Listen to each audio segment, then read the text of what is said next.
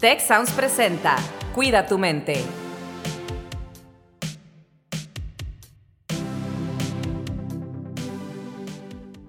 Hola, ¿qué tal? Bienvenidos de nuevo a este podcast Cuida tu mente. Yo soy Rosalinda Ballesteros, directora del Instituto de Ciencias del Bienestar y la Felicidad de Universidad Tech Milenio. Y en esta ocasión vamos a hablar de un tema muy relevante. Junio es el mes del orgullo y nos acompañan el día de hoy tres invitados muy eh, especiales y particulares para hablar precisamente de este tema. Nos acompaña Carla Urrola, sexóloga clínica. Bienvenida, Carla. Muchísimas gracias por la invitación. Nos acompaña Rubén Maza, presidente de It Gets Better México. Muchas gracias, Rubén. Eh, hola Ros, ¿cómo estás? Es un gusto poder acompañarte. Gracias por la invitación. Gracias, Rubén. Y Alejandra Barrera, psicoterapeuta y líder del grupo Padres y Madres del Arco Iris. Muchas gracias, Alejandra, también por estar con nosotros. Gracias, gracias por la invitación. Y, y, el primer tema que nos gustaría abordar es entender un poco más por qué junio está denominado como el mes del orgullo eh, y qué tiene esto de relevancia para todas las personas, no solamente para la comunidad eh, LGBT. Carla, ¿nos puedes dar un poco de orientación primero? Sí, claro que sí. Mira, yo creo que es muy importante, siempre hay una frase que dice recordar, ¿no? Para no repetir. Y siempre es importante decir que el 28 de junio de 1969 en Nueva York se hicieron los disturbios de Stonewall, pues la comunidad ya cansada, ¿no? La comunidad de la diversidad sexual, cansada sobre todo la comunidad trans, de agresiones, de detenciones arbitrarias, pues decidieron decir, a partir de esta noche ya no más, ¿no?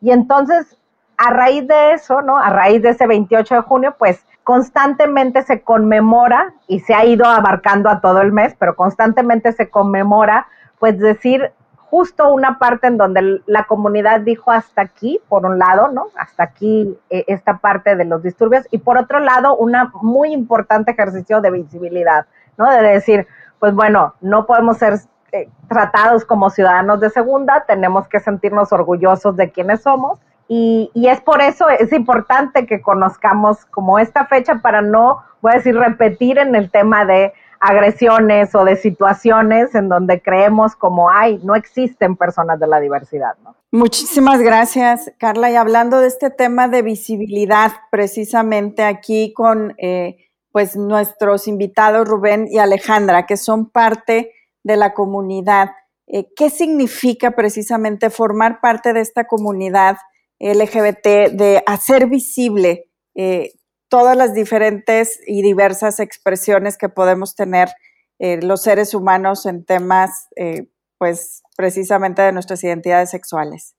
Sí, fíjate que en mi caso el tema de la visibilidad me transversaliza un poco con la cuestión de algunos retos, o sea, algunos retos que representan para algunas personas LGBTQ el asumir públicamente su orientación sexual o su identidad de género. En este caso, pues para mí eh, ha sido muy importante porque me permite darle un rostro, darle una voz, mostrar desde mi realidad algunos aspectos que puedan hacer como beneficio para la comunidad LGBTQ, sobre todo porque yo trabajo en temas dirigidos a las cuestiones de derechos humanos y eh, diversidad y visibilidad, ¿no?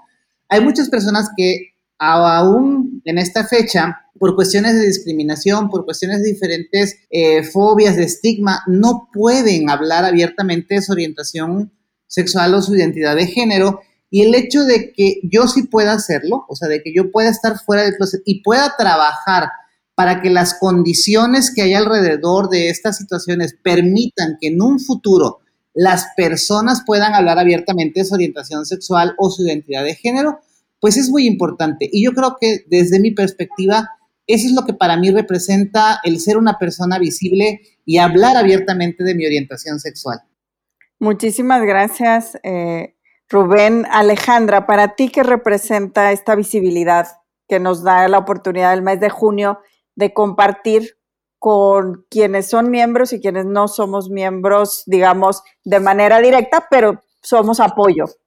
Para mí, lo que significa formar parte de la comunidad, diría yo, de la comunidad, de la comunidad humana, de la sociedad, porque somos todos los heterosexuales, eh, bisexuales, lesbianas, gays, eh, la diversidad existe y ha existido siempre.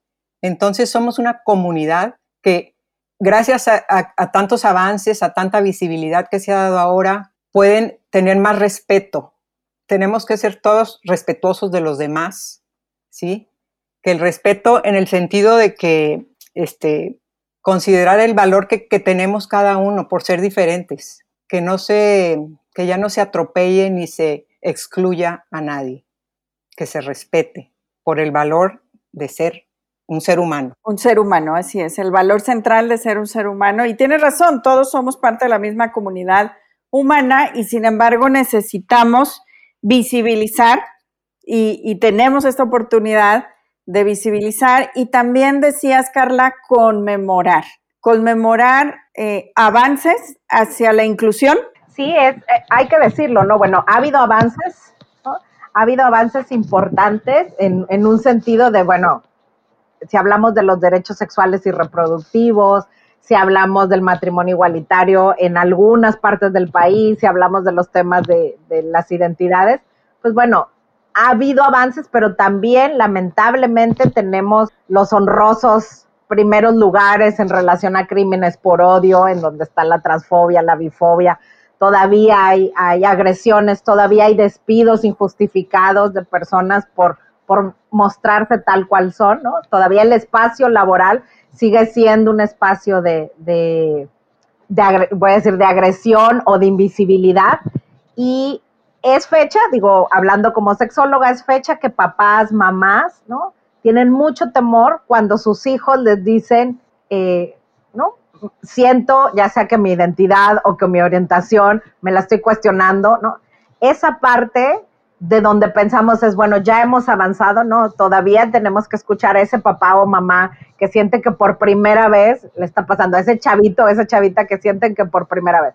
Es cierto que hay más redes de apoyo y que hay avances, sin embargo, también hay que decir que hay, un, eh, hay cosas en las que vamos muy despacio, eh, que hay estados donde todavía no hay una, una, igualdad y un respeto, donde no se penaliza, por ejemplo, la, la discriminación y aunque se penalice, no hay los mecanismos, voy a decir, para que se le dé un claro seguimiento y quede como muy declarado, no se vale que nadie que a nadie se le discrimine por, por el tema de su orientación o sus identidades. Entonces, sí, es hacia, tenemos que conmemorar que, que ha habido avances, pero tenemos que visibilizar las necesidades que hoy por hoy se tienen, ¿no? Y que la diversidad está en todos nuestros entornos, en la escuela, en nuestras familias, ¿no? Con los profesionistas a los que vamos a atendernos, o sea, en todos lados está la diversidad y, como decía Ale, pues tendríamos que respetar e incluir en todos los programas que se desarrollen, gubernamentales, sociales y académicos. Muy bien, Carla, y ya que das pie precisamente a este tema, quería preguntarle justamente a Alejandra, ¿verdad? Eh, este tema que decías, eh, a veces tenemos que trabajar con estos eh, padres y madres que cuando un hijo eh, empieza a cuestionar o expresar temas de orientación sexual o de identidades de género, tienen miedo, ¿no? Entonces, indagar un poco más sobre la asociación precisamente, Alejandra. Pues mira, lo que sucede mucho, como decía Carla, es que cuando los papás se enteran o el hijo les dice o la hija, le sacan el tapete, porque lo más común y lo que tenemos metido en la cabeza es que nuestros hijos tienen que ser heterosexuales, ¿sí? Eso es lo que nos han vendido. Entonces hay muchos mitos y, creencias falsas y la religión también ha hecho mucho daño, y este, que, si es pecado, que si, ¿sí? Entonces, lo que yo les digo mucho es que a los padres de familia, que simplemente si están asustados, traten de decirle al hijo o a la hija, qué pena, no entiendo, no sé qué está pasando, dame tiempo, te quiero mucho, independientemente de lo que sea que estés sintiendo, ¿verdad? Porque lo más importante para ellos es saberse que los aceptan y que los quieren. A lo mejor en un principio no los pueden aceptar porque no saben cómo manejar eso, pero pueden informarse, educarse y además ir con las personas adecuadas porque si van con un con una psicóloga que está en contra o que cree que la homosexualidad es una enfermedad, pues, o que cree o les dice que los van a curar, pues es falso. Este, si tienen que ir con personas que sepan tratar el tema, sexólogas, eh, psicoterapeutas preparadas y este, decirle también a los hijos que tengan paciencia con sus padres, que van a ir entendiendo poco a poco. Es un proceso. En la asociación decimos que, este, ¿qué, ¿qué es lo que hacemos? Nuestra misión es el proceso, ayudar a los padres de familia a vivir ese proceso de aceptación de la orientación sexual de sus hijos o de la identidad de género, ¿sí? También hay mucha falta de educación sexual, de educación sexual integral desde los padres de familia y, entonces también por eso ahora, gracias a que hay muchos medios digitales y mucha eh, forma de, contactarse, los muchachos ahora se han atrevido más a salir del closet, hay grupos en Facebook, en Instagram, se apoyan entre ellos. Y también nosotros como padres tenemos este grupo, ¿sí? Para apoyarnos entre nosotros. Este, y dentro del grupo de padres y madres del arco iris hay, tenemos el Instituto Familia, Sociedad y Sexualidad, donde se dan cursos de educación sexual precisamente para que haya más eh, eh, conocimiento de que la diversidad sexual ha existido desde siempre en el ser humano, no es una cosa nueva. Gracias a Dios ahora hay más, eh, más derechos la Comisión de Derechos Humanos, ahora ya pueden los chicos ir y denunciar alguna discriminación, alguna exclusión de una empresa, de un restaurante, de, cualquier cosa. Pueden alzar la voz y pedir que no se les atropelle, porque ellos tienen derecho a cualquier cosa, ¿verdad? A todo, como cualquier ser humano. Yo, yo veo que las empresas ahora incluyen mucho a la diversidad porque se han dado cuenta que mientras más diverso es el, el equipo de trabajo, mejor le va a la empresa. ¿sí? Esa es una de las ventajas que tenemos ahora. Claro, por supuesto, y es algo que pues eh, siempre ha existido, como decías, la diversidad, pero también el entender que cuando nuestro eh, servicio, producto, proceso con el cual dentro de las instituciones y organizaciones trabajamos va a todas las personas, pues tener representación de todas las personas con sus diferentes eh, identidades dentro de las mismas organizaciones es un beneficio, ¿verdad? Hacia adentro y hacia afuera. Rubén, tú hablabas de darle rostro y voz. ¿De qué manera haces esto? Mira, es muy complicado para muchas personas, y te lo mencionaba hace un momento, por el tema del estigma y la discriminación, a veces asumir públicamente su orientación sexual y su identidad de género. Hay personas como yo, yo tengo, por ejemplo, muchos años fuera del, del closet, se podría decir, y también eh, trabajo en una campaña que busca eso, ¿no? Que lo que hace es generar historias, contar historias y a través de estas historias que las personas se vean representadas, se vean identificadas y que sepan que podrán haber, haber muchas dificultades. Yo cuando salí del closet era un adolescente y sí, efectivamente, me enfrenté a muchísimas dificultades, incluso eh, me enfrenté a estar fuera de mi casa a causa de mi orientación sexual pero poco a poco encontré una red de apoyo y encontré eh, la forma de que las cosas empezaran a mejorar para mí. Yo te mencionaba también que hace rato eh, hay personas que no pueden, o sea, no pueden de ninguna manera hablar públicamente de su orientación sexual o su identidad y el que yo lo haga quizá no representa su realidad o sus necesidades, pero permite darles esperanza para que sepan a través de mi historia, y no solamente la mía, sino de las muchas personas que han contribuido en nuestra campaña, a que las cosas pueden estar complicadas, a que quizá en este momento no puedan asumir públicamente, eh, no puedan ser visibles, pero va a llegar un momento en el que lo van a poder hacer.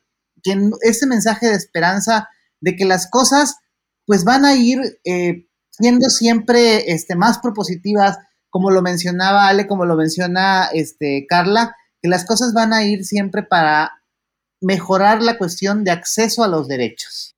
Muy bien, pues Alejandra, sí, claro, querías agregar. Estamos evolucionando como seres humanos, ¿sí? Este, eh, la comunidad LGBTIQ y más, y yo le pongo hasta la H y la Z y todas las letras, porque todos los heterosexuales también somos diferentes, nos ayudan a evolucionar, ¿sí? Estamos, estamos en, en pues en crecimiento, estamos eh, aprendiendo a ser más incluyentes, a ser más respetuosos, a ser más felices como sociedad, a quitarnos esas falsas creencias de que tienen que ser todos como yo, si no están mal. Em, yo creo que eh, todavía falta, pero vamos en buen camino. Yo espero que en un poco tiempo ya sea, ya ni, ya ni nos acordemos de las letras LGBT, ¿sí? que sea ridículo, porque la homofobia, como dicen, es una enfermedad, homofobia. Tener fobia al rechazo e, es una fobia a un rechazo irracional. Entonces, por lo mismo, es una perturbación mental que ya tenemos que sanar como sociedad. Muy bien, muchísimas gracias por tu aportación. Carla, ¿qué implicaciones tiene desde esta perspectiva psicológica para las personas que están precisamente pues en este momento de, buscar, cuestionar eh, su orientación sexual, su identidad de género y cómo quienes eh, somos pues amigos, eh, familiares de estas personas, podemos ser aliados? Sí, primero que nada digo, hay que reconocer la enorme labor de, de, Rubén y, de Alejandra en el sentido de trabajan con, con esa parte, ¿no? Con los papás y las mamás asustados, con los propios chicos tratando de, de cuestionar. Si no hay que olvidar la, estadística, pues que nos dice uno de cada cinco chavos, eh, cuando se está cuestionando su orientación, a veces toma una decisión, chavo, chavas, ¿no? Que pueda ir a, truncar su vida, ¿no? En algunas ideación suicidas, algunas problemáticas de su salud mental que también se ha identificado. Entonces, por ello es bien importante que cuando una persona se está cuestionando, se está explorando, está tratando de compartir, ahorita decía Alejandra y, Rubén, tener una red de apoyo, o sea, tener alguien, aunque mi papá, mi mamá no entienda, que me diga que me ama, eso ya es súper valioso, ¿no? Y la otra parte es que Rubén también lo dijo, cada historia es diferente, ¿no? Entonces, cada realidad se vive diferente, con algunos privilegios de más, con algunos privilegios de menos, los sistemas de creencias, pensemos en la religión, etcétera. Entonces, una de las cosas que como aliados tenemos que hacer es informarnos, ¿no? O sea, esa es una de las claves. Tenemos que informarnos, tenemos que respetar y, y también una de las cosas que tenemos que hacer es evitar, voy a decir algunos clichés que suenan como yo tengo un amigo homosexual, pues, pues probablemente todos conocemos a alguien este, homosexual, lesbiana, bisexual, pero en el tema del respeto, pues sí, una, una persona aliada tiene que hacer acciones justo para no permitir situaciones de discriminación, de homofobia, de lesbofobia, de transfobia. Entonces, suena bien distinto, bien, bien, voy a decir, suena bien complejo, porque no solamente es decir que respeto, sino ser congruente con todas mis acciones para ello. Y lleva un tiempo, ¿no? O sea, sí hay lecturas, cuentos, podcasts como este, ¿no? Eh, películas que nos pueden ayudar a informar, pero sí se vale decir, oye, no sé, me puedes ayudar a informarme, eh, buscar ayuda y buscar estas redes de apoyo como, como bien tienen Rubén y, Alejandra como espacios importantes, ¿no? Claro, ese reconocimiento de no sé, ¿verdad? O sea, te, como decía Alejandra eh, hace un rato, mira, por encima de todo, te quiero, somos eh, familia, somos amigos y no sé, pero vamos a descubrirlo juntos y te puedo ayudar o te puedo apoyar, pero a veces no sé si lo estoy haciendo bien o mal, ¿no? Puedo tener omisiones que, que pueden ser importantes. Y bueno, es, es como decía eh, Alejandra hace un rato, para todas las personas, ¿verdad? Somos diferentes todos, pero en este caso particular, como hay estos estigmas y estereotipos, puede ser aún eh, pues más reto, ¿no? Para quienes a lo mejor con buena intención quieren o queremos ayudar y no sabemos cómo. ¿Qué nos pueden comentar, Rubén, Alejandra?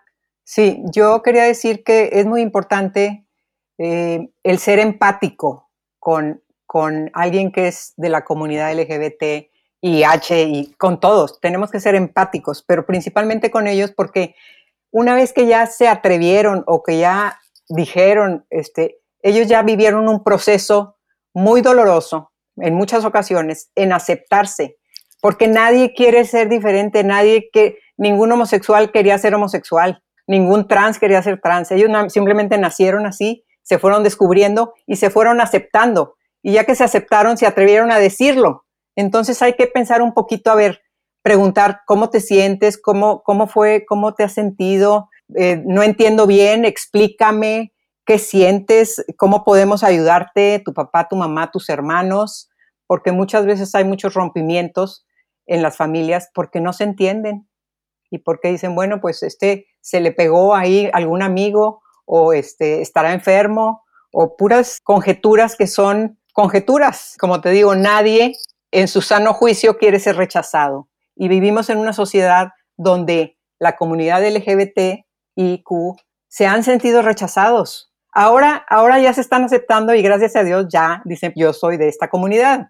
Gracias a Dios. Y hay, como te digo, mucho más respeto. Está la Comisión de Derechos Humanos. Están ahora, no sé si han visto que hay diseñadores de moda famosos que están haciendo ropa sin, sin género, este, que me parece padrísimo. En las revistas, en las películas, están este, todos estos em, artistas, gente que se hace visible, como el ministro de Luxemburgo, que se casó hace tiempo con su pareja, es homosexual, y él dice, la homosexualidad no es una elección, la homofobia sí, sí, y yo les digo a los padres de familia también, este, si tu hijo es gay, no has fallado como padre, pero si lo rechazas, sí estás fallando, sí, necesitamos eh, los padres de familia estar muy conscientes del daño que les podemos hacer a los hijos al no aceptarlos. Muchísimas gracias por, pues, por estos comentarios, Rubén. ¿Cómo reaccionas tú? ¿Cómo, cómo podemos desde esta humildad, ¿verdad? De no entenderlo todo y no estar en los zapatos de, quienes están pasando por estos procesos, apoyar.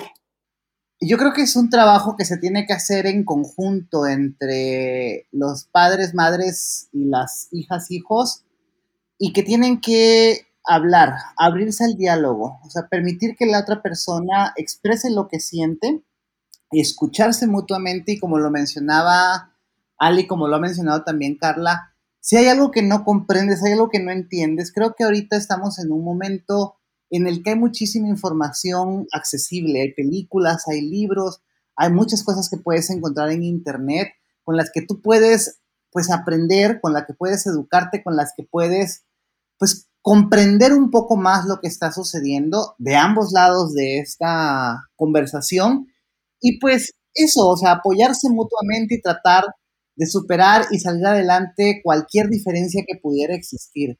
Finalmente, las personas que tenemos una orientación sexual o una identidad de género, como lo han mencionado este, mis compañeras, pues es algo que traemos ya como parte de nuestra vida, de nuestra existencia, de nuestro ser, y no va a cambiar. Entonces, lo que se tiene que aprender a trabajar es este proceso de aprendizaje en conjunto, de aceptación y sobre todo recordar que hay algo que trasciende muchas otras cosas que es el amor.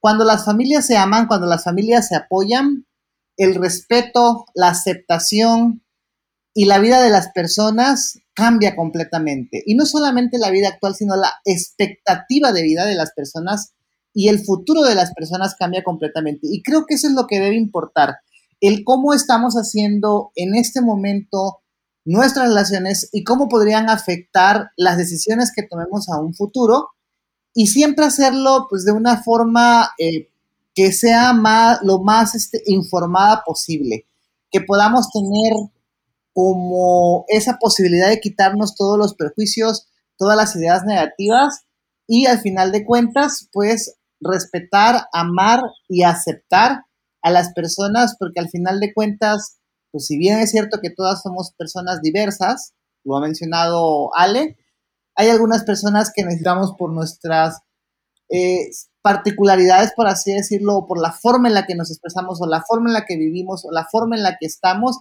pues sí necesitamos como este apoyo, este soporte para lograr salir adelante, para lograr eh, llegar a un punto en el que podamos pues estar bien. Este, a mí me encanta cómo ahora este, las películas de Disney siempre traen algún personaje de la comunidad he escuchado en, eh, eh, con, pues, a personas que dicen, ay, pero es que ¿por qué tienen que meter esto, verdad? Este, ¿Por qué? O este, el grupo de la familia, las familias conservadoras que dicen, no, vamos a poner cartas para Disney para que quiten esas películas. Digo, nos están educando, hello, ¿sí? Las películas educan mucho. Este, y eh, bueno, para las personas que estén escuchando, este, hay una persona de la comunidad que un día dijo una frase que me encantó y que se la repito mucho a los chavos, que es, nadie puede definirte más que tú mismo. ¿sí? No, no, no podemos copiar, ni yo me puedo copiar de alguien más. Nadie puede definirte más que tú mismo y que confíen en ellos, en ellas, en ellas. Pues muchísimas gracias a todos. La verdad es que eh, son muchos temas los que hemos comentado. Eh, por cuestión también del tiempo, eh, yo los invitaría de nuevo a tener más conversaciones, pero creo que nos vamos pensando precisamente cómo es importante esta visibilidad de la comunidad LGBT eh, y cómo podemos, ¿verdad? A través de eh, personas como ustedes, como Rubén, que le da rostro y voz, como Alejandra, que tiene esta asociación para ayudar a los padres y madres del arco iris a entender mejor y a este proceso de aceptación. Pero yo me llevo esta parte de al final eh, somos todos seres humanos que aprendemos juntos y que en una comunidad con amor y respeto pues podemos ayudar a eh, hacer más visible y ser apoyo. Muchísimas gracias, Carla Urreola, eh, Rubén Maza y Alejandra Barrera. Si quieres conocer más sobre cómo cuidar tu salud, te invitamos a escuchar Hola de Salud, el podcast en el que nuestros expertos te darán consejos para vivir de manera sana, equilibrada y feliz. Escúchalo en Spotify, Apple Podcast y Google Podcast.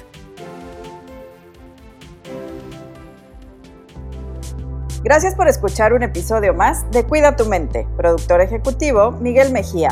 Asistente de producción, Marcelo Segura y Melissa Jubera. Productor de Cuida tu mente, Víctor Mancera. Postproducción, Max Pérez.